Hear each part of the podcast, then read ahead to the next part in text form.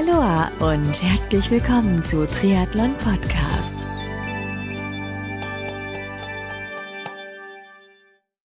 Aloha und herzlich willkommen zu einer neuen Ausgabe von Triathlon Podcast. Ich bin Marco Sommer und Triathlon Podcast wird dir mit freundlicher Unterstützung von Wechselszene Sven Hindel GmbH und Precon Sports präsentiert. Das Team von Wechselszene organisiert Top-Sport-Events in Deutschland, zum Beispiel den Chiemsee Triathlon im Sommer oder die Chiemgau Team Trophy im Winter.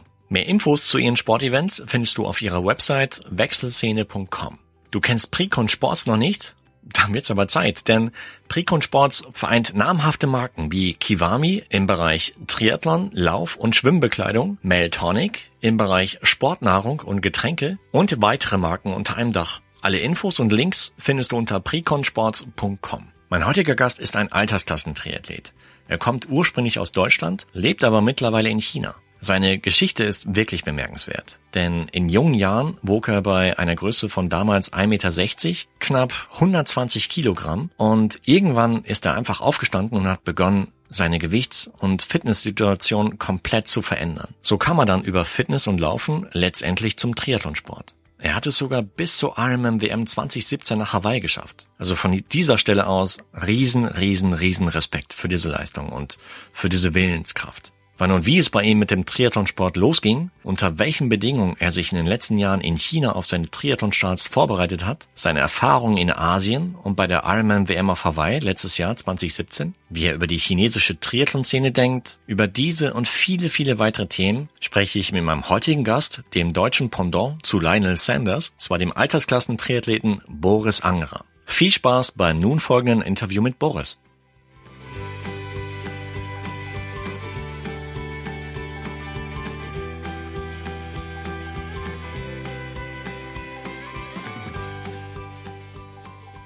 Der Altersklassenathlet Boris Angerer ist mein heutiger Gast. Grüß dich, Boris. Grüße dich. Hi. Erstmal schön, dass du mit dabei bist, weil du bist aus der Ferne zugeschaltet, ähm, aus China genau genommen. Das heißt, äh, für die Hörer von Triathlon Podcast da draußen, bitte nicht wundern, wenn es hier und da mal vielleicht in der Internet-Connection hakt. Das ist dann einfach so. Aber ich freue mich tierisch, dass du heute mit dabei bist, überhaupt die Zeit dazu gefunden hast. Ja, vielen, vielen Dank. Also mich freut es auch ganz arg. Ja, wie gesagt, ich bin aus dem fernen China zugeschaltet, aus Chongqing, um genau zu sein. Ja. In einem, liegt irgendwo zwischen Shanghai und Peking mal im Fadenkreuz so circa. Ja, so zum Warmwerden. Ja, stell dich einfach mal kurz vor. Wer bist du? Wo kommst du her? Ähm, wie jung bist du? Und warst du als Kind damals schon sportlich? Ich weiß, das sind eine Menge Fragen gleich am Anfang, aber. Also mein Name ist Boris Angerer. Ich komme aus Heidenheim. Das ist in Baden-Württemberg bin, ich werde jetzt 40 Jahre alt, also bin dieses Jahr in die AK aufgestiegen und war als Kind überhaupt nicht sportlich. Ich war ein ganz, ganz kleiner, dicker Junge, rund, kugelig und hatte mit Sport so gar nichts im Hut. Das heißt, wie kann man sich das so vorstellen? Deine Jugend, das heißt, du warst unsportlich, wurdest vielleicht auch ein bisschen gehänselt deswegen? Man kann sich ungefähr so vorstellen, ich war bei, ja, so bei 1,60 Meter 120 Kilo schwer, wurde natürlich auch gehänselt, natürlich, also der kleine Dicke. Und ich war eigentlich, ich fand eigentlich, ich war immer ziemlich sportlich, aber hatte halt nie Ausdauer. Also 1000 Kilometer Laufen war damals eine Hölle für mich. Ja. Und ich dachte zwar, ich bin sportlich, aber ich war es halt einfach nicht. Wie kam es dazu, dass du so viel Gewicht mit dir getragen hast? Ähm, das ist eigentlich eine gute Frage. Ich, ich weiß es eigentlich gar nicht. Also ich bin, glaube nur die falsche Ernährung. Vielleicht abends mal ein Snickers, bevor ins Bett gehen, mal eine Cola da, mal eine Cola hier. Ja. Von der Oma vielleicht gestopft worden und dann irgendwann ist es halt mal, standen da irgendwann mal 120 Kilo auf der Waage ohne das genau eigentlich realisiert zu haben. Mhm. Die Hosen haben nicht mehr gepasst, man musste sie kürzen, weil sie einfach viel zu lang waren, weil ich oben sonst nicht reingepasst hätte. Ja. Okay. Aber haben deine Eltern dann nicht irgendwie frühzeitig so ein bisschen gegengelenkt, so nach dem Motto, ups, da muss man aufpassen? Nee, da kam eigentlich nie irgendwas. Also das war eigentlich ganz, ganz komisch und seltsam. Mhm. Ähm, die haben da nie irgendwas gesagt, weil, ja, das ist ja war irgendwie akzeptiert. Also mhm. der ist zwar ein bisschen dicker, aber das verwechselt sich schon, war so sie lang die Meinung, aber es hat sich halt nichts nicht verwachsen, weil ich bin bloß 1,70 Meter jetzt groß. Wann war bei dir so der Punkt, dass du dir gedacht hast, nee, so kann es nicht mehr weitergehen? Ja, der Punkt war eigentlich dann irgendwann mal so mit 18 Jahren. Mhm. Da kam dann, oder ja, 18, 17 Jahren, da kam dann irgendwann so die erste, der erste große Schwarm. Okay. Und dann hast du gedacht, ja komm, also jetzt, da musst du jetzt was tun, weil du bist ja ziemlich unattraktiv. Und dann habe ich mich mal im Fitnessstudio angemeldet. Und bin da auch dann relativ regelmäßig hingegangen, eigentlich so fünfmal die Woche aufs Laufband und habe da ganz easy gestartet, natürlich mit einem Kilometer, dann nach zwei, drei und so weiter. Ja. Und das Ganze immer gesteigert. Wie war das am Anfang so im Fitnessstudio? Ich stelle mir vor, dass wenn man ankommt ins Fitnessstudio, wird man vielleicht ein bisschen komisch angeschaut, wenn man etwas mehr mit sich trägt. Das war auch so. Also am Anfang, wo ich im Fitnessstudio war, da waren alle die ganzen gestellten Athleten und die haben da echt teilweise auch Finger mit auf mich gezeigt und gesagt, was will denn eigentlich dieses dicke Kind hier? Und ja, aber dieses dicke Kind hat einfach dann halt durchgezogen und hat dann irgendwann mal, also aus diesem damaligen Gelächele wurde eigentlich dann irgendwann mal Respekt und Hochachtung und auch Anerkennung. Also die Jungs haben dann irgendwann mal gesagt nach einem halben Jahr, wow, Respekt, was du hier machst. Also man hat ja einen Fortschritt gesehen. Ich wurde natürlich dann auch immer leichter. Mhm. So, dann sind auch die Funde geputzelt. Und dann haben die Jungs natürlich auch gesagt, wow, also krass. Und dann bist du eigentlich nicht mehr belächelt worden, sondern eigentlich schon ein bisschen beneidet worden. Das heißt aber, gut, man wird nicht, äh, nicht nur durch Training schlank, sondern man muss auch an, an anderen Stellschrauben drehen. An welchen hast du so gedreht? Genau, also ich habe, klar, ich war im Training und habe auch meine Ernährung komplett umgestellt. Also ich bin weggegangen von dieser fetten Ernährung, was wir in Baden-Württemberg haben, mit Spätzle und Soßen. Genau, und bin eigentlich hin dazu ähm, zu Putenfleisch und Salat und Brokkoli. Also diesen, dieses ganze Fitnessfood habe ich eigentlich dann auch gekocht, habe es auch gegessen und dann hat man relativ schnell wirklich Erfolge gesehen. Also ich habe relativ schnell die Kilos verloren und es wurde drastisch natürlich besser, ganz klar. Aber hat dir das geschmeckt am Anfang? Ganz ehrlich? Ganz ehrlich, ja. Weil ich hatte ja irgendwie so diesen Ehrgeiz, ich hatte so diesen, diesen Wunsch, so habe, habe diesen Schwarm so gehabt mhm. und habe gedacht, ja, für diesen, für diesen Schwarm mache ich es ein bisschen. Okay. Und genau. Also aus diesem Schwarm ist auch nichts geworden, also das muss man dazu sagen. Also wir sind nie zusammengekommen. Skandal. Geht ja aber gar nicht. Geht gar nicht, ja. Aber wenn er dich so ins Zeug rein, um den Schwarm zu, ja. zu binden und was, was passiert? Äh, ja, ist ja nichts draus geworden dann zum Schluss. Ja. Ich habe es irgendwann auch für mich dann gemacht, weil dann auch so ein Schlüsselmoment war, glaube ich, da hat mein Kumpel hat mir erzählt, du, in Ulm, da gibt's diesen Einstein-Marathon. Mhm. Der erste. Halbmarathon. Da dachte ich mir, boah, Halbmarathon, 21 Kilometer. Ja. Schaffe ich. Und habe dann eigentlich auf dieses Ziel drauf hin trainiert, auf diesen Halbmarathon. Okay. Hatte natürlich eine Wunschzeit im Kopf, und habe auf diesen drauf hintrainiert dann. Das war so mein Ziel dann. Wann war das? Hm, ich weiß gar nicht, wann war das. Oder wie lange war das, nachdem du den, dein Leben komplett umgedreht hattest? Ja, so circa ein Jahr danach. Also ich denke mal so mit 19, 20 bin ich diesen ersten Halbmarathon gelaufen. Wow. Und habe hab mir die Zielzeit genommen, so zwei Stunden wollte ich erreichen. Und habe das wirklich auch geschafft. Ich bin da wirklich damals nach zwei Stunden ins Ziel gekommen. Cool. Ja, und dieser Halbmarathon an Ulm, den habe ich dann also jedes Jahr gemacht und habe mich jedes Jahr verbessern wollen und zum Schluss standen da irgendwo auf der Uhr eine Stunde und 30. Stark. Das war so das Ende vom Lied nach, ich glaube nach drei oder vier Jahren, ich weiß gar nicht ganz genau. Nicht schlecht. Genau. Ja, das war ganz lustig immer. Genau. Aber das hast du damals während, hast du nebenbei studiert oder wie war das? Das habe genau, das habe ich nebenher Ausbildung gemacht, dann habe ich das neben dem Studium gemacht, mhm. neben der Arbeit, immer wieder halt ins Fitnessstudio gegangen, am Anfang auch wirklich mit mit Hindernissen äh, hingelaufen und dann abends mit dem Bus nach Hause gefahren, weil ich kein eigenes Auto hatte. Ja. Und, aber ich habe das richtig durchgezogen, weil ich einfach diesen Willen hatte, dorthin zu gehen. Ich wollte dieses Ziel erreichen, das abnehmen und wollte es für mich machen und ja, deswegen wow. hat es auch funktioniert. Jetzt kann ich mir vorstellen, dass es da draußen einige Hörer gibt, die sich vielleicht auch jetzt gerade so zu Jahresanfang halt das Ziel gesteckt haben, hey, ich möchte leichter werden, ich möchte abnehmen, mhm. ähm, die aber dann nach kurzer Zeit diese guten Vorsätze recht schnell wieder aufgeben. Hast du vielleicht einen, einen konkreten Tipp, ja, wie die Personen dann dranbleiben können, um das letztendliche Ziel zu erreichen?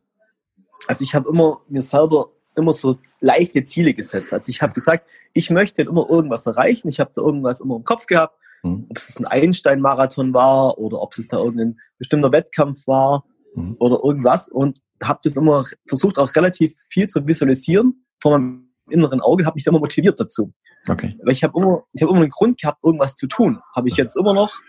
Und deswegen geht es eigentlich auch. Also ich kann mich auch jetzt noch in jedem Training noch motivieren. Mhm. Klar schleppe ich mich teilweise auch in jedes Training mal rein und aber nach, na, es geht immer besser, nach drei, vier, fünf Kilometer wird's dann meistens schon. Das mhm. geht dann schon. Weil ich stelle mir gerade gerade am Anfang halt mir, als du noch 120 Kilo gewogen hast, stelle ich mir das recht schnell, recht schwierig vor. Und ich kann mir vorstellen, dass es da einige Hörer da draußen gibt, die vielleicht eine ähnliche Gewichtssituation haben und die dann halt sich denken, okay, ähm, Halbmarathon ist für mich komplett unrealistisch, ähm, ich muss mir irgendwie viel, viel kleinere Ziele stecken. Wie war es bei dir ganz am Anfang? War das ähnlich, dass du dir vielleicht irgendwie, welches Ziel hast du dir da gesteckt?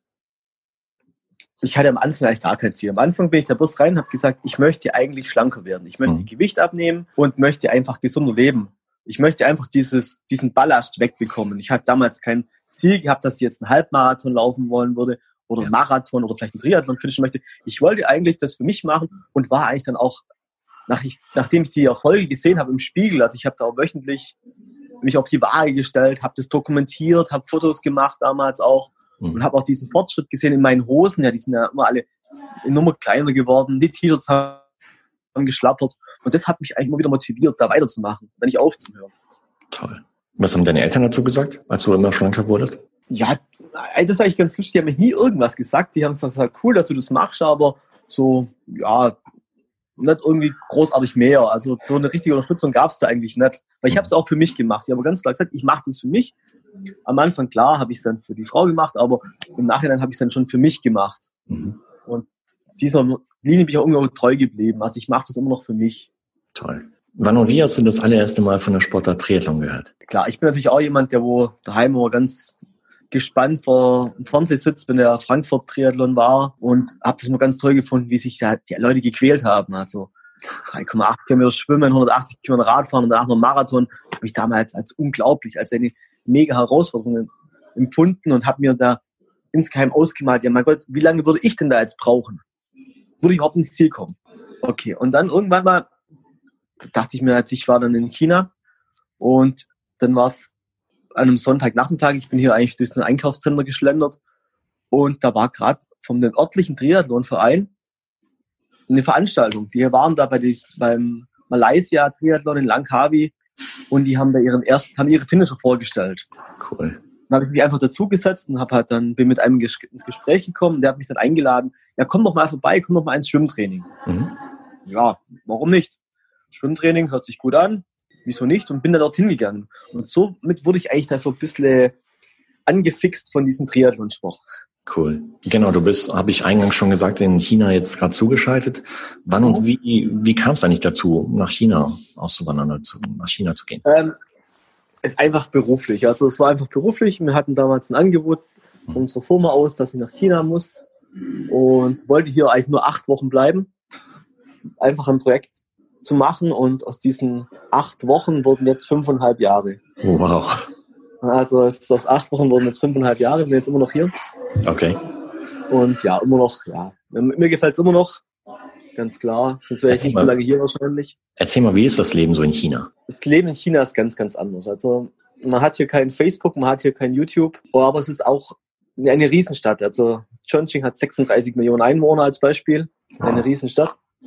Ich habe früher im 28. Stockwerk gewohnt, was eigentlich gar kein, keine ungewöhnlich, kein ungewöhnliches Stockwerk ist, sondern einfach normal. Ja. Und ist alles viel, viel stressiger.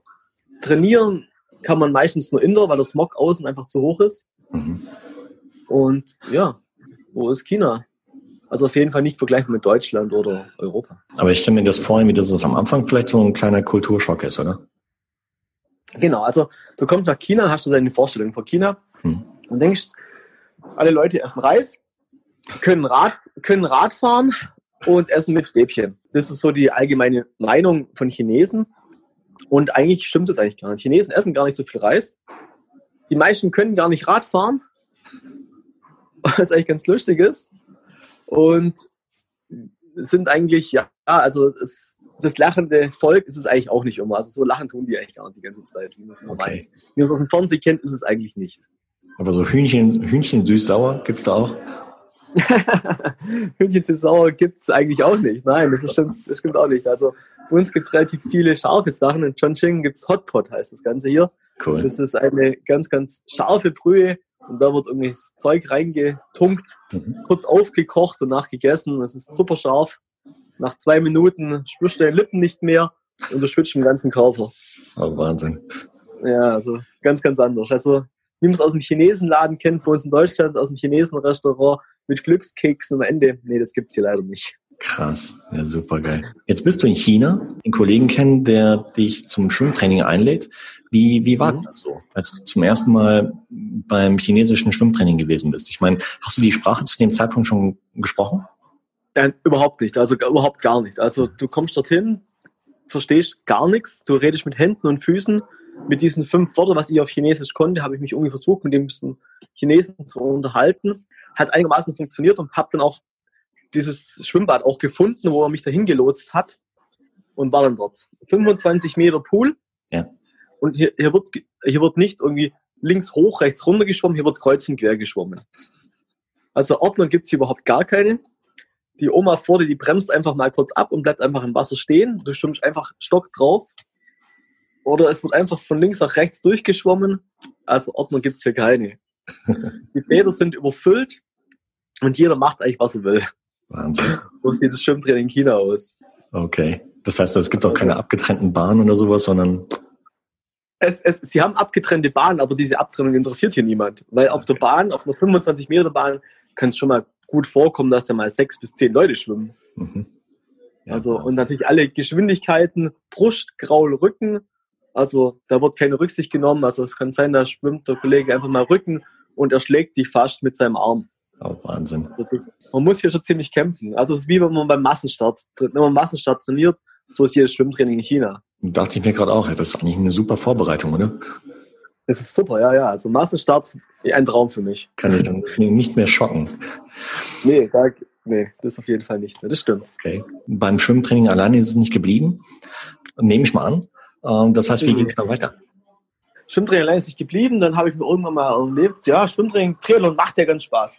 Mhm. So schwimmen kann ich nicht wirklich, aber ich, ich halte mich über Wasser was gehört noch dazu? Laufen konnte ich ja. ja. Durch meine Halbmarathon-Erfahrung. Radfahren, ja, kann ich auch. Also, dann ein Rad gekauft hier in China. So ein Carbon-Bomber aus okay. China. Fällt natürlich fast auseinander, das Ding, aber für die Rolle langt's. Eine Rolle noch gekauft, Fahrrad draufgeschnallt und einfach mal trainiert drauf. Einfach mal drauf los trainiert. Mhm. Ich habe mir gewusst, ich muss Laufen trainieren, ich muss Radfahren trainieren, ich muss ein bisschen Schwimmen trainieren. Und das habe ich dann auch gemacht und habe dann vor vier Jahren, glaube ich, oder vor, ich weiß gar nicht, vor drei oder vor vier Jahren, ich glaube vor vier Jahren war es jetzt meine ersten 70.3 auf den äh, Philippinen gemacht. Wow. Genau, so hat das Ganze angefangen. Das heißt, die 70.3 war dein allererster Triathlon? Das war mein allererster Triathlon und zwar auf den Philippinen. Oh, krass. Genau. Ich meine, andere genau. steigen halt mit so Sprint olympisch ein und ähm, du machst gleich Half Ironman. Ich habe gleich gedacht, komm, ich gehe mal gleich all in, mach gleich einen Half Ironman alles andere macht ja auch keinen Sinn.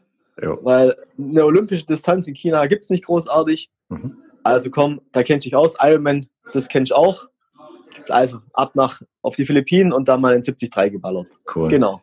Und wie, wie war das so? Ich meine, als du dort hingekommen bist, hattest du dann einen Trainer, der dich gecoacht hat oder hast du dich einfach selber trainiert? So nach Lust und also diesem, Genau, zu diesem Zeitpunkt hatte ich noch keinen Trainer, noch mhm. gar nichts. Ich habe mich einfach selber trainiert ich habe ja gewusst, ich muss alles drei irgendwie trainieren. Ich wusste auch die Distanzen so circa. Ja. Und bin halt einfach im Schwimmen einfach mal am Anfang wirklich ganz dumm zweimal 1000 geschwommen im, Bad, im Becken. Also nichts mit irgendwelchen Intervallen oder mit einem Poolboy zwischen den Beinen oder mit Flossen oder mit Pedals. Nein, nein, nein. Das habe ich alles nicht gehabt am Anfang. Ich bin einfach mal drauf losgeschwommen. Zweimal 1000 und das habe ich, das habe ich einfach drei oder viermal die Woche gemacht. Und so war meine Vorbereitung fürs Schwimmen. Beim Radfahren war es eigentlich ähnlich. Ich habe halt gewusst, ich muss Radfahren, also bin ich auf das Ding gehockt und bin einfach mal eine Stunde, zwei, drei auf der Rolle gefahren, wie ich halt einfach Lust und Laune hatte. Und so, das waren meine erste, meine ersten Trainingseinheiten eigentlich hier in China. Also komplett unstrukturiert, keine Ahnung gehabt von irgendwelchen Trainingseinheiten, Trainingswissenschaften, keine Ahnung. Okay, ja, irre. Wobei, okay, ja. ich meine, wenn du halt nicht so ein kontinuierliches Tempo hast, dann setzt du ja schon gewisse Grundlagen. Also Grundlagen Ausdauer ist dann schon ein bisschen trainiert worden. Genau, das war eigentlich ganz okay. Ich, ich habe auch diesen 73 auch gefinisht. In, ich, ich weiß nicht mehr ganz genau, ich glaube in irgendwas mit 5 Stunden und 20 Minuten. Um den Dreh rum war das wohl. Ja, ist doch ordentlich. Das, das war ganz ordentlich, ja, ja. Also das war ganz ordentlich und habe das dann, also jedes Jahr bin ich dann bei diesem 70.3 auf den Philippinen gestartet. Das war mein Saisonstart, also die letzten drei Jahre. Und letztes Jahr bin ich dann sogar Dritter geworden in der Altersklasse. Wow. Genau, und jetzt habe ich gesagt, versöhnliches Ende, dort starte ich jetzt nicht mehr. um, ähm, kommen wir mal ganz kurz zurück bei dein, zu deinem ersten Start dort auf den Philippinen. Wie war ja. das so, als du gelernt, dass äh, die Stimmung dort in, auf den Philippinen gerade nach dem Rennen halt besonders ist? Kannst du das bestätigen? Ja, das ist ganz, ganz toll. Also also A, gibt's auf den Philippinen gibt es ja auch diesen Underwear Run, wie wir den aus Kona kennen. mhm. so einen Tag davor. Die haben den ja. Und auch die ganze, die ganzen Leute, ein, das ist eine super Stimmung. Also wirklich eine super Stimmung, eine super Location, eine, eine Traumlocation ist. Also dieses Subic Bay, den kann ich nur empfehlen. Das ist ein ganz, ganz toller Wettkampf, super organisiert, ein bisschen heiß ist er, ja. aber wirklich ganz, ganz toll. Und dieses, dieses Ironman-Feeling, das hat mich damals schon richtig so gepackt, richtig in den Bann gezogen. Dieser Triathlon, dieses, dieses Feeling, mit, mit den Profis zu starten. So, das war natürlich ein Riesenereignis damals für mich. Aufgeregt. Okay. Top. So Finishline? Finishline ist immer ein Traum. Also ich finde, das Finishline, das genieße ich immer komplett. Also die letzten 50, 100 Meter, ja. 200 Meter, das ist für mich immer so richtig so Gänsehaut-Feeling. Das genieße ich immer, das ist so wie, wie im Tunnel, wenn da links und rechts so die Leute dir zujubeln, das ist immer ein Traum. Also da, da schwebe ich dann immer über die Ziellinie, über diesen roten Teppich und das ist jedes Mal wirklich eine mega Erfahrung, ein mega Flash, wenn ja. ich da mal über die Ziellinie trägt. Also da vergisst man die ganzen Schmerzen, was man vielleicht die letzten viereinhalb Stunden hatte, ja. nur für die letzten 30 Sekunden. Ja, das sind Momente, die prägen sich ein. Ne? Das sind natürlich das sind überragende Momente. Es gibt natürlich überragende Finishlines. Ja, Kona, Kona als Beispiel überragend oder Frankfurt das ist natürlich super. Wie gesagt, aus dem Gespräch letztens mit dem John Rüd habe ich gelernt, ähm, dass gerade im Anschluss halt, ihr auf den Philippinen halt noch richtig Party abgeht. Das stimmt, ja. Also abends am Strand geht da richtig Party ab, das stimmt. Also da ist richtig nur Stimmung. Irre. Und das Schöne ist eigentlich, dass da die ganzen Profis und Age-Gruppen eigentlich zusammen feiern. Da wird gemeinsam Party gemacht. Super. Das ist richtig, richtig cool. Du hast die olympische Distanz ausgelassen, hast gleich Mitteldistanz Distanz gemacht. Ähm, mhm. War damals schon so das Ziel, vielleicht immer mal, hey, wenn dann Triathlon, dann auch lang, Langdistanz? Auf jeden Fall. Also ich habe und habe dann im gleichen Jahr, im gleichen Jahr noch äh, Langkawi gemacht auf Malaysia. Das war dann natürlich im November, glaube ich, war's. Ich glaube, Langkawi ist im November gewesen und habe dann wirklich noch einen komplett Ironman auf äh, auf Malaysia gemacht und habe den natürlich dann auch gefinisht, aber in 13 Stunden, 30 Minuten, also ganz, ganz schlecht. Na, Quatsch, wieso? Hauptsache Finish. Uh, Finish ist doch super. Und, ja, ja, Hauptsache Finish, aber ich war da super aufgeregt. Mir war morgens wirklich vorm Start kotzübel. Ich habe echt, ich habe echt fast in die Hosen geschissen, muss ich echt ganz ehrlich sagen. Und, wieso? Aber es war super. Also, ich war einfach so aufgeregt. Das war einfach so aufgeregt, diese Distanz, dieses ja. Ereignis. Ich, ich liebe es einfach. Ich liebe es einfach, so diese, diese Langdistanz zu machen. Also, das ist so richtig schön, diese Quälerei, dieser Schmerz, den zu spüren. Ja. ja das ist eigentlich, ich finde es eigentlich richtig schön, so an seine Grenzen zu gehen. Warum genau? Weil ich kann mir vorstellen, dass da draußen vielleicht äh, so, so gerade Erstlinge halt sich fragen, oh man, warum, warum quält man sich so? Und findet das auch noch geil? Warum? Warum ist, keine Ahnung, also ich weiß es auch nicht, aber ich finde einfach so dieses, diesen inneren Schweinehund kennenzulernen beim Training und dann B auch zu besiegen und einfach diese Schmerzen zu überwinden, und doch das irgendwie zu finishen, weil es, es spielt sich auch alles im Kopf ab. Ja. Du hast da einfach viel, lang, einfach lange Zeit, mal, wenn du auf dem Rad hockst, fünfeinhalb, sechs Stunden, was dir alles durch den Kopf geht, ist eigentlich schon schön. Klar. Und dann steigst du runter, hast einen Schmerz und denkst so, wow, jetzt noch ein Marathon. Und auch das schaffst du ja irgendwie. Und hast ja wieder lange Zeit zum Überlegen. Dreieinhalb, vier Stunden teilweise, ja. ja. Und das ist eigentlich ganz, ganz schön. Vor allem das Gefühl danach. Also das Gefühl danach, einfach diese Ziellinie entlang zu laufen und gewusst zu haben, ich habe es geschafft. Ich habe diesen Ironman auch wieder mal gefinisht. Ich habe wieder meinen inneren Schweinhund besiegt mhm. und habe wieder den Kampf gegen mich selber gewonnen. Und dieses innere Feeling, dieses innere Glücksgefühl, das ist einfach so überragend. Also wenn man ans Ziel kommt, nichts Schöneres. Mhm. Egal, also die ganze Quälerei ist passé. Glücksgefühl, hallo. Aber hast du dich auf die erste Langdistanz genauso vorbereitet wie auf die erste Mitteldistanz? Das heißt, wie anstelle von zweimal 1000 Meter halt mir dann zweimal 2000 Meter schwimmen, oder? So ungefähr, so kann man sich ungefähr vorstellen, genau. Ehrlich? Ähm, ja, ja, also ich war auch kurz vor Malaysia, war ich noch beim Jürgen Zeck in, auf Thailand äh, okay.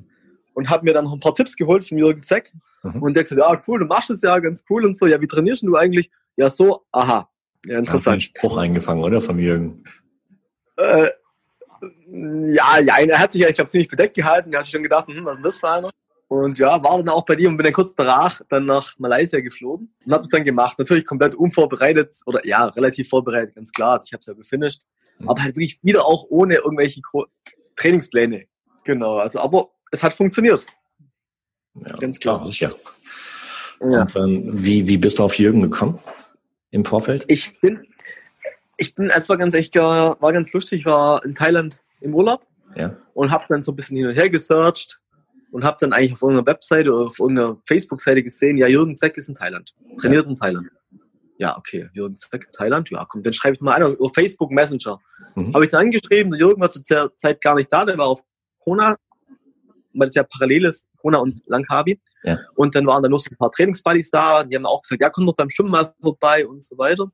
Und somit bin ich dann erst mit den Trainingsbuddies vom Jürgen in Kontakt gekommen und danach auch mit dem Jürgen. Und somit hat sich dann eigentlich das Ganze ein bisschen entwickelt, hat sich ein bisschen aufgebaut. Und nach Langkawi hat der Jürgen mich auch dann gecoacht. Ich war dann auch, das war dann mein erstes professionelles Coaching vom Jürgen Zeck. Wie kann man sich das vorstellen? Professionelles Coaching von Jürgen Zeck. Ich meine, im Vergleich zu dem Training, welches du dir vorher selbst halt nie aufgebaut hast. Ja, das Ganze war halt dann auf einmal strukturiert. Der Jürgen hat halt ganz klar gesagt, er gibt dann dir einen Plan vor von einer Woche und sagt dann halt einfach, ja, wo sind denn deine Ziele? Die waren vorher besprochen und ganz klar, ich möchte halt das im Januar machen, das im Februar, das im März vielleicht als Beispiel, diese Rennen mhm. und dann wird ganz explizit auf diese Rennen draufhin trainiert, du kriegst einen Trainingsplan auf das zugeschnitten und jetzt auf einmal auch Intervalle. Irgendwie Hilfsmittel beim Schwimmen drin gehabt. Intervalle auf dem Rad, Intervalle auf dem, beim Laufen und so weiter. Das Ganze war strukturierter, ja. aber natürlich auch ein bisschen härter. Klar.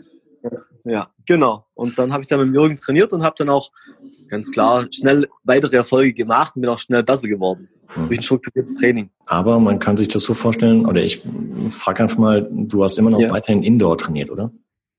Ja, also in China wird, ich trainiere eigentlich, muss man sagen, zu 90 Prozent alles Indoor. Ich trainiere alles auf der Rolle. Ja. Bei auf dem Radfahren, also das zu 100 Prozent trainiere ich auf der Rolle, wenn ich in China bin. Und alle Laufeinheiten mache ich eigentlich auch zu 90 Prozent auf dem Laufband. Es kann mal sein, dass ich mal äh, eine Koppeleinheit vielleicht mal draußen mache, aber das sind meistens nur fünf Kilometer, weil ich das fünfmal im Block laufen kann bei uns. Mhm. Alles andere wäre einfach zu gefährlich und ich hätte einfach gar nicht die Möglichkeit, das hier zu machen. Also bei uns gibt es keine langen Waldwege, das gibt es bei uns alles nicht, noch mitten in der Stadt und da gibt es es nicht. Das heißt, du bist im Prinzip ja, der, der Vorreiter von Lionel Sanders. Ich glaube, wir haben so parallel angefangen, habe ich so das Gefühl ein bisschen. Oder du bist der deutsche ja, ein bisschen erfolgreicher wie ich jetzt, aber ich bin der deutsche Lionel Sanders, kann man so sagen. Er ist, wie gesagt, er hat, ein, er tritt ein paar Watt mehr und läuft ein bisschen schneller. Dafür laufe ich wahrscheinlich ein bisschen schöner wie er. Das ist aber klar, weil ich meine jetzt von, von, wir haben so die, die, gleichen Ansätze. Ja, genau. Vom Trainingsansatz her, die meisten. Von der Trainingsart her, ja, genau. Genau, alles Indoor. Ist einfach auch ein riesen Vorteil, du kannst alles wirklich genau steuern. Meine Watt genau eingeben. Ich weiß ganz genau, ich fahre jetzt so und so viel Watt für fünf Minuten. Ich kann die ganzen Intervalle genau planen. Riesenvorteil für mich jetzt. Aber dennoch für den Kopf denke ich mir, boah, da muss man sich ziemlich geil oder ziemlich heftig motivieren, um halt so ein, so ein Pensum dann durchzuziehen, weil ähm, du trainierst dann letztendlich ausschließlich allein. Also ich trainiere eigentlich alles alleine. Ja. Es kann vielleicht sein, dass ich meine Schwimmeinheit vielleicht mal mit einem Kumpel mache zusammen, aber ja, aber die meisten, also ich würde sagen 98 Prozent meiner Einheiten mache ich alleine auf der Rolle oder auf dem Laufband. Genau. Nicht einfach. Also wenn man jetzt mal vier Stunden GR1 fährt auf der Rolle, das kann schon ziemlich lange werden. Mhm. Wie, wie also auf YouTube oder irgendwelche, ja, ich schaue mir entweder Filme an oder höre jetzt gerade Hörbücher oder soll ich sagen, einfach an, Soundcloud. Okay. Auch Podcasts. Broadcasts. Genau, einfach so. Auf jeden Fall. Broadcasts sind eigentlich ein sehr, sehr schönes Mittel, das anzuhören, weil man einfach was zuhören muss. Man muss sich hinschauen, wie bei mhm. irgendwelchen Filmen. Ja. Man kann es einfach berieseln lassen und kann es vor sich hintrappen. Das finde ich eigentlich gar nicht schlecht. Man kann auch die Augen zumachen, weil ich muss ja nicht, ich muss nicht lenken. Jetzt kann ich mir aber vorstellen, dass man vielleicht wie, dass manche sagen würden, okay, wenn er die ganze Zeit nur Indoor auf der Rolle als auch auf dem Laufband mhm. trainiert, beim Rennen ist das was vollkommen anderes. Merkst du denn irgendwie Nachteile, die, die durch diese Trainingsart hat? Eigentlich gar nicht. Also ich finde es eigentlich auf dem Laufband eher besser, weil es ja gelenkschonender ist, wenn ich jetzt wie, wenn ich auf der Straße laufen würde. Und beim Radfahren, als ich fahre, wenn ich in Deutschland bin, fahre ich schon auf der Straße. Also ich fahre, ich komme alle sechs bis acht Wochen nach Deutschland und fahre dann auch die Einheiten auf der Straße teilweise. Ja. Und das mache ich schon auch. Also ich habe schon da auch einen gewissen Mix dann drinne. Mhm. Aber selbst auch in Deutschland laufe ich dann mal auf dem Feldweg. Das mache ich dann schon. Aber ich finde es eigentlich nicht als Nachteil, auf der Rolle oder auf dem Laufband zu trainieren. Nee, gut. Nee, ich denke einfach nur, wenn man halt irgendwie ähm, ja, zum Beispiel mit einer Scheibe, Scheibe fährt im Rennen, an dem mhm. Tag vielleicht ein bisschen Seitenwind herrscht, dann, dann äh, man das vorher halt irgendwie, mhm. eben weil man halt nur auf der Rolle trainiert hat, nicht irgendwie drauf hat, dann kann es dann auch ziemlich zerhageln. Ja, das stimmt, ja. Also wie gesagt, aber wie gesagt, wenn ich in Deutschland bin, fahre ich auch wie gesagt, draußen auch dann mit Scheibe oder Hochprofilfelgen. Genau, das ist jetzt einfach auch dieses Feeling krieg, das mache ich dann auch. Wahnsinn. Aber da gehört ja nicht so viel dazu. Nur ein Touch mal ein bisschen hat, geht's ja eigentlich. Was sagen so die Freunde, die du in China hast, über deine Triathlon-Affinität? Ja gut, meine Arbeitskollegen, die, die sagen also wirklich Respekt. Also die ziehen alle den Hut, wie ich das irgendwie noch hinbekomme neben der Arbeit. Ja. Da morgens und abends zu trainieren, dass ich diese Disziplin habe, auch das zu machen. Viele denken auch, sagen mal, es gibt doch gar nicht. Wie, wie machst du das? Wo nimmst du die Zeit her? Klar. Aber es funktioniert frei. Und alle sind eigentlich schon relativ begeistert. Und die meisten ziehen wirklich einen Hut davor, dass ich das eigentlich so durchziehe. Wahnsinn. Aus der Vorbereitung heraus weiß ich, äh, ja, du hast es sogar bis nach Kona geschafft. Stimmt, ich war letztes Jahr auf Kona in einer ja, ganz ordentlichen Zeit, glaube ich, 10,55 habe ich gefinisht. War noch so Daylight Finisher, hab's noch geschafft. Das war ganz gut, ja, das war, das war natürlich ein Riesenereignis, dass ich um, ähm, Kona geschafft habe, so der große Traum erfüllt. Ja. Kommen wir mal ganz kurz mit ja. zur, zur Quali. Ähm, wo hast du dich damals qualifiziert mhm. für Kona? Ich habe mich in China qualifiziert, und zwar in Beijing habe ich mich qualifiziert. Okay. Und es sind 73-Rennen. Das Schöne ist, in China ist es so, die ganzen 73-Rennen haben Kona-Slot. Also ich muss keinen kompletten Ironman machen, um eine, 70, um eine Kona-Quali zu bekommen, sondern in China lange 73-Rennen aus, um dort eine Kona-Quali zu bekommen. Es gibt meistens drei Kona-Slots. Ich bin damit Vierter geworden und einer hat verzichtet und so bin ich nachgerückt und habe somit meinen Kona-Traum erfüllen können. Super. Was ging dir durch den Kopf, als du das gepackt hast? Ja, unglaubliche Freude. Also unglaubliche Freude. Also ich bin da hingegangen zu dieser Award-Zeremonie. Ich habe gewusst, okay, jetzt ich bin Vierter. Ja. Und ich habe gewusst, es gibt drei Slots und das Schöne war, ich habe es davor schon gewusst. Also ich, ein, ein Kumpel von mir, der ist der Dritte geworden und er hat schon gesagt, also er möchte diesen Slot nicht haben. Er nimmt diesen 70-3-Slot für Südafrika mhm. weil seine Kinder gerne die Elefanten sehen wollen. Okay. Und ich war dann schon relativ sicher eigentlich, dass ich diesen Slot habe. Natürlich weiß man es nicht hundertprozentig, und aber auf jeden Fall, wo der Name dann fällt, also der sagt dann nein und du weißt, du bist der Nächste dran. Also das ist unglaub ein unglaubliches Feeling. Ein unglaubliches Feeling ist es da. Das ist, und du zahlst dieses Geld dann auch gerne. Das diese, ich weiß gar nicht, das sind 950 Dollar, mhm. zahlst du dann sofort gerne, damit du nach Kona kannst.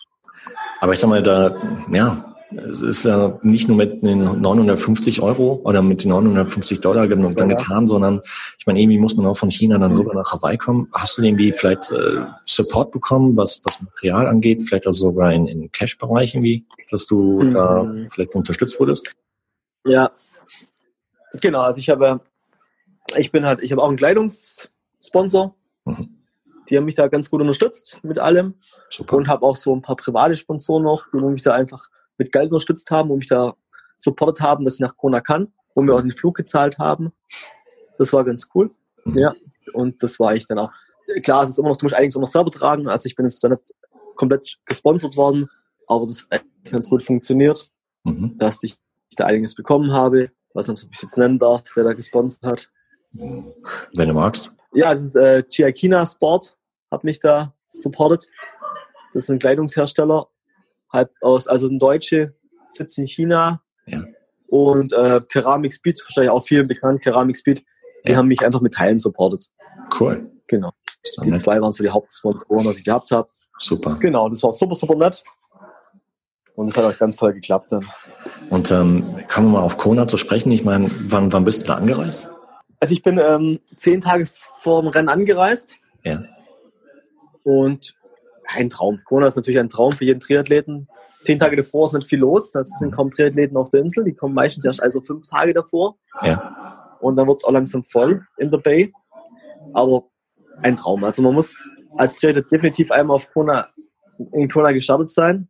Ja. Also es ist natürlich ein Traum. Also ein, ein, ein das Highlight schlechthin. Diese Finishline schlechthin, diese, diese Stimmung, dieser Support und die ganzen Hotspots da abzulaufen, Energy Lab, Ali Drive, wie sie alle heißen. Ein Traum. Das heißt, du bist aus, aus Deutschland oder aus China dann angereist? Ich bin aus China angereist. Das, also ich bin aus China angereist. Das ist einfach, der Flug ist einfach günstiger. Der kostet hier nicht so arg viel. Also ich bin nach, nach Kona geflogen, ich glaube für 800 Euro. Okay. Relativ günstig. Mhm. Also es, es, ist ganz gut. Und auch die Verbindung ist ganz gut. Also es sind Nachtflüge gewesen aus China und das, die haben ganz gute Verbindungen hier. Super. Also das war top. Also es hat so funktioniert, ja, ja. Du hattest vorhin erzählt, wie wie es dir vor deiner ersten Ironman-Distanz ging.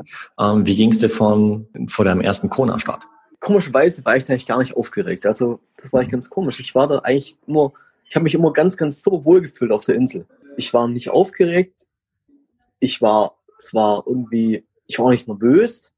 Mich hat's richtig gefreut. Also ich habe mich richtig darauf gefreut zu schwimmen, mhm. Radfahren und zu laufen. Und habe dort wirklich meine komplette Zeit genossen. Und das war eigentlich sehr, sehr komisch. Also mich, ich habe den richtig bewusst wahrgenommen, diesen Ironman, und habe da wirklich jede Minute echt genossen. Ich habe wirklich jeden Hotspot dort genossen und habe das aufgesaugt, die Stimmung, das ganze Feeling, was man eigentlich nur aus dem Fernsehen kennt, habe ich dort wirklich genossen. Mir war auch die Zeit nicht so richtig wichtig. Ich wollte natürlich, ich habe so ein insgeheimes Ziel gehabt. Ich wollte am Tag finishen, ist so Daylight Finish, ist ja ganz toll, hört sich super ja. an. Und das war mein einziges Ziel. Nicht mehr. Mhm. Weil ich gesagt habe, ja, ich bin hierher gekommen, auch nicht wirklich geplant hergekommen, sondern einfach mit Glück hergekommen. Und Ziele hatte ich keine. Ich habe gewusst, ich kann hier nicht über, um die Top Ten kommen. Ich kann hier keine überragende Zeit laufen. Das habe ich ja gewusst und deswegen habe ich mir selber auch gar keine Ziele so richtig gesetzt und einfach gesagt, genieße es. Komm her, genieße es, genieße die Zeit, genieße die ganze Atmosphäre, genieße die Insel. Mhm. Und so war das. Und hast du im Vorfeld Tipps von Jürgen bekommen? So im Hinblick auf Kona?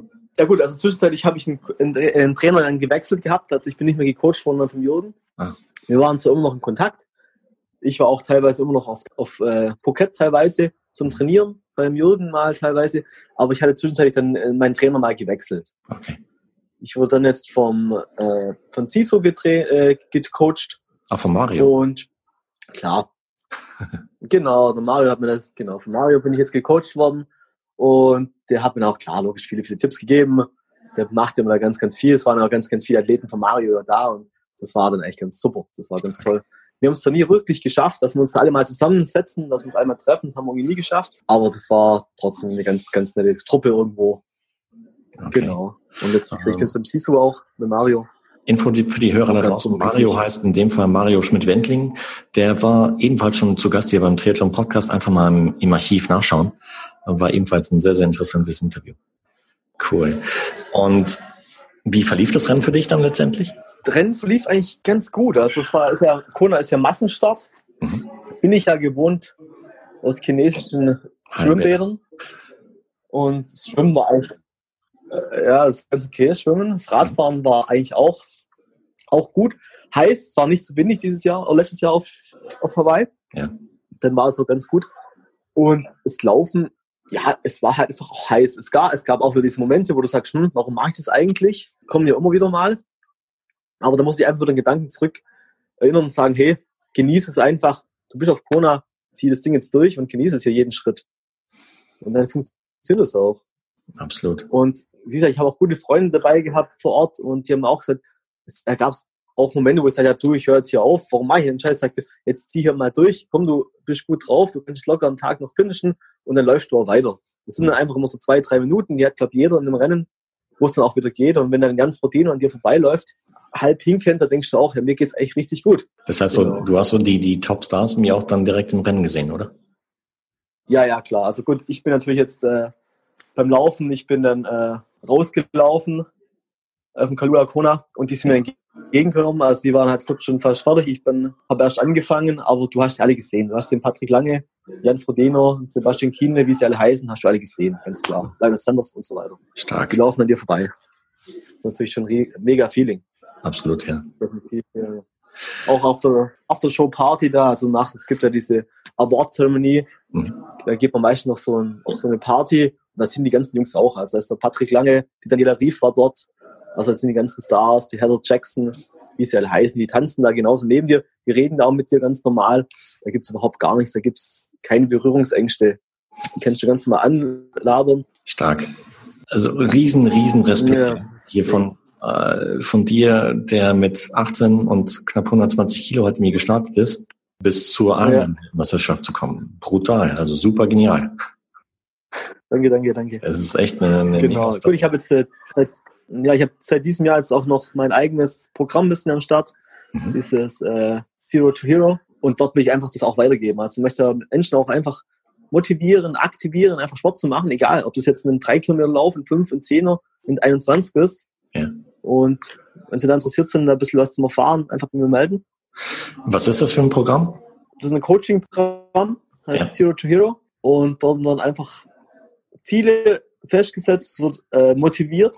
Das ist ein mhm. Motivationsprogramm auch teilweise dabei, dass man die Leute motiviert, einfach was zu machen. Einfach sagen, ich möchte meinen ersten fünf Kilometer, meinen ersten zehn Kilometer Rennen machen und dann gibt es einen Trainingsplan. Es, wird, es gibt Motivationsgespräche und es wird sich wirklich Zeit genommen für den Athleten. Also mir oder ich habe jetzt nicht dieses Bedürfnis, damit äh, reich zu werden, auf gar keinen Fall, sondern ich möchte eigentlich was wiedergeben, was weitergeben, was ich selber erfahren habe und was einfach motiviert, was ich, was ich auch weiß, es kommen irgendwelche Tiefpunkte kommen im Leben, wo man denkt, oh mein Gott, es macht keinen Sinn mehr und da möchte ich eigentlich ein bisschen weiterhelfen und ich sage, hey, es geht weiter, du kannst es schaffen und da gibt es das Zero to Hero, habe ich dieses cool. Jahr. Das heißt, das ist ein Online-Programm oder was ist das?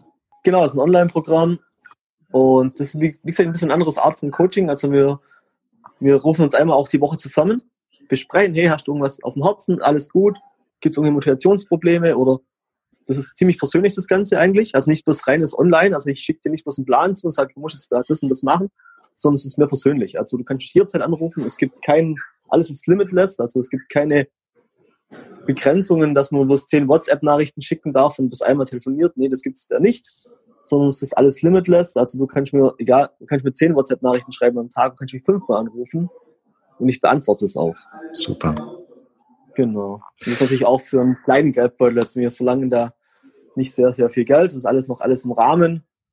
Weil einfach, das ist halt einfach nur so Selbstkostenanteil. Mhm.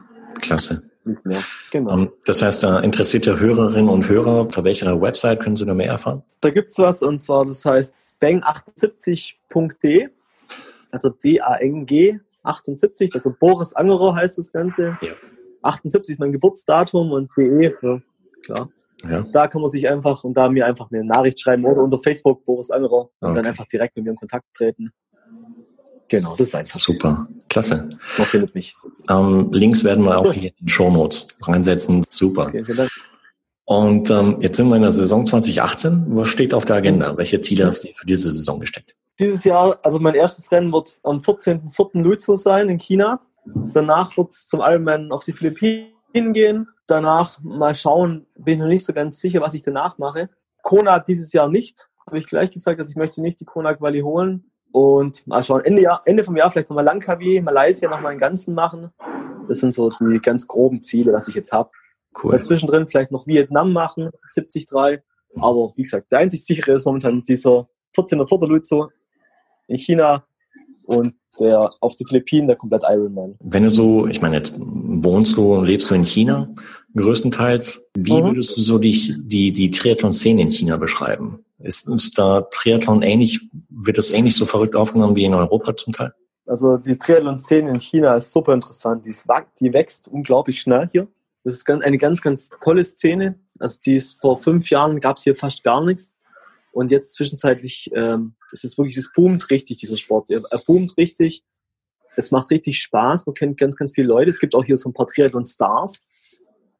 Und also es wächst immer mehr. Es ist immer mehr, es wird immer mehr von Bedeutung hier in China, dieser Triathlon-Sport. Und man kann richtig schön zuschauen, wie das Ganze wächst. Also es gibt so ein paar Hochburgen wie Peking, Shanghai, Chengdu. Dort sind halt so die Top-Athleten. Und da ist es richtig am Wachstum. Wie ist es bei dir? Ich meine, in, in dem Triathlon-Verein in China, in dem du tätig bist oder aktiv bist, mhm. ich meine, ähm, bist du da ja. ebenfalls halt irgendwie so eine Art Star in Anführungsstrichen, weil du halt letztes Jahr zum Beispiel in Kona gewesen bist?